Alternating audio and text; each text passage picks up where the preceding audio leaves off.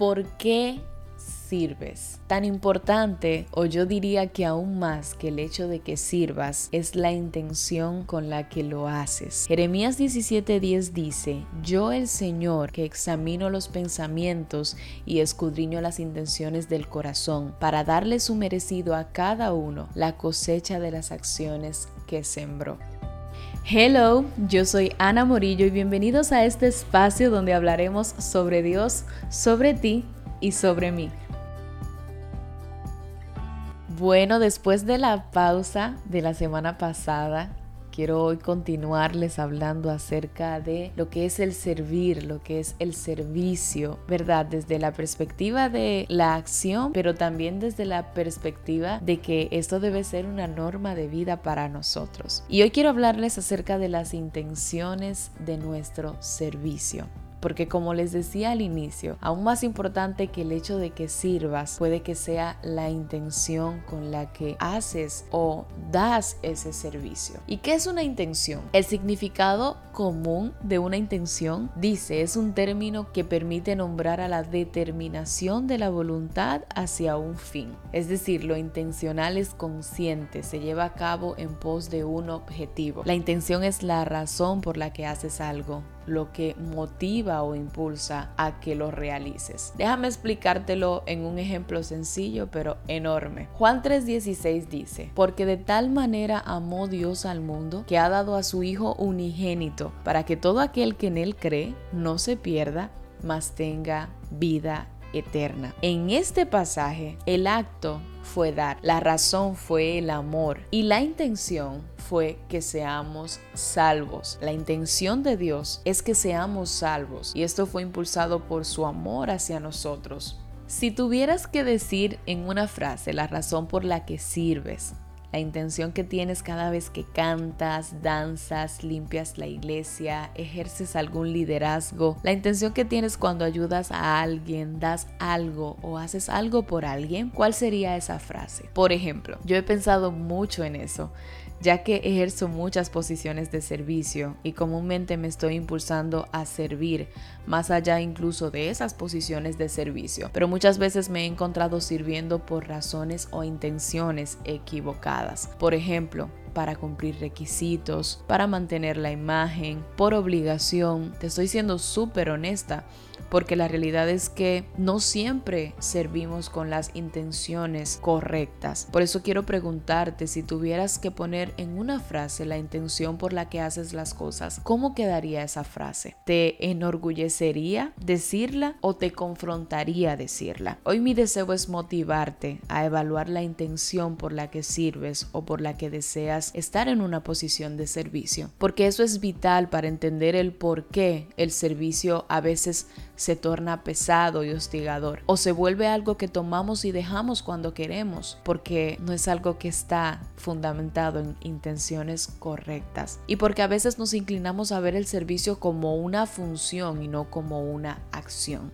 Limitamos el servir a algo que hacemos desde una posición, cuando realmente debe ser la ley de nuestras vidas, cuando realmente el tema del servicio, más allá que el privilegio que te da un líder o un pastor, tiene que ver con el mandato que te dio el Señor, no solamente de imitarlo, sino de vivir como Él vivió. Y la vida de Jesús fue una vida de servicio, fue una vida de entrega. Entonces ahí es donde se debe de fundamentar la intención de nuestro deseo de servir. Y eso va a hacer que el servicio no sea algo que tomemos y dejemos por cómo nos sintamos, sino algo que lidere, algo que esté al frente de nuestro día a día, algo que esté al frente de cada cosa que hacemos. El deseo de servir, el deseo de tratar a los demás como Jesús lo hizo, como Él quería que lo hiciéramos. El deseo de hacerlo con amor, como dice Corintios 16, 14 en su primera carta, todas vuestras cosas sean hechas con amor, hacerlo para el Señor, como dice el libro de Colosenses y todo lo que hagáis, hacedlo de corazón como para el Señor y no para los hombres. Hacerlo con genuinidad, con integridad, hacerlo como si fuera para Jesús. Tal como expresa este texto, que es un poquito largo, pero me voy a permitir leértelo.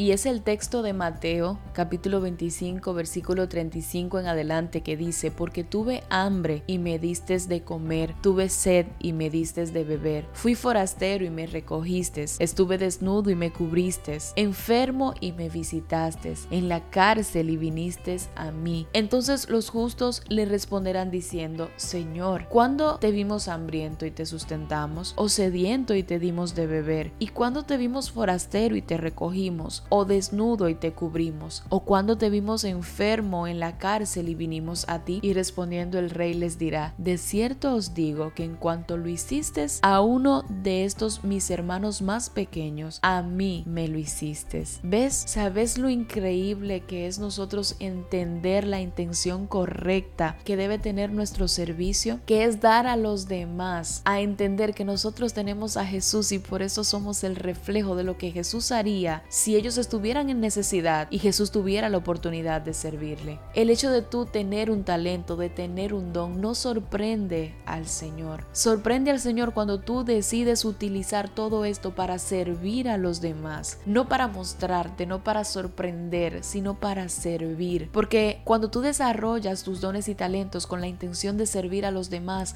quiere decir que tú estás desarrollando tu carácter. Y eso sí puede que llame la atención de Dios, porque como dijo alguien, los dones y talentos no sorprenden a Dios porque Él te los dio. Lo que sorprende al Señor es cuando tú desarrollas el carácter necesario para tomar esos dones y talentos y ponerlos al servicio de la gente que Dios ha puesto a tu alrededor, al servicio de los demás. No solamente para llegar a Dios, sino para hacer que Dios se revele a los demás. Esa es la intención verdadera del servicio. Y por eso yo quiero de verdad aconsejarte que evalúes la razón por la que tú quieres una posición de servicio y que más que hacer del servicio una posición que quieres adquirir, lo hagas un que tengas que hacer tuyo cada día, que cada día veas qué necesidad hay frente a tus ojos en la que tú puedas servir, para que así también Dios al venir pueda decirte, ¿sabes qué? Estuve desnudo y me diste ropa, estuve con hambre y me diste de comer. Y tú puedas preguntarle, pero ¿cuándo hice eso? Y el Señor te responda, es que cuando lo hiciste a uno de tus hermanos, lo hiciste para mí, porque al final esto es es poder mostrar a Jesús, es poder hacer que nuestro servicio sea ese puente de conexión entre la gente y el Dios al que nosotros queremos agradar y servir. Y esto quizás sirva como reflexión para ti. No persigas tanto la obra como servir a la gente de la obra y mostrarle a la gente de la obra el Dios de la obra a través del servicio. Quiero concluir con esto. Primera de Corintios 3:13 dice lo siguiente y obviamente es un texto largo y encierra otro contexto, pero yo quiero tomar específicamente el versículo 13 porque creo que aplica para nosotros también ponerlos en esta situación. Y es que dice la palabra, la obra de cada uno se hará evidente porque el día la dará a conocer, pues con fuego será revelada. El fuego mismo probará la calidad de la obra de cada uno. El fuego probará la calidad del servicio de cada uno de nosotros, las intenciones que tenemos al hacerlo. Así que cuídate de no buscar tener una posición de servicio con las intenciones incorrectas. Y quiero recomendarte que ores, y lo aplico también para mí, que oremos, tal como oró el salmista en el Salmos 26.2, cuando dijo, examíname, oh Señor, y pruébame, escudriña mi mente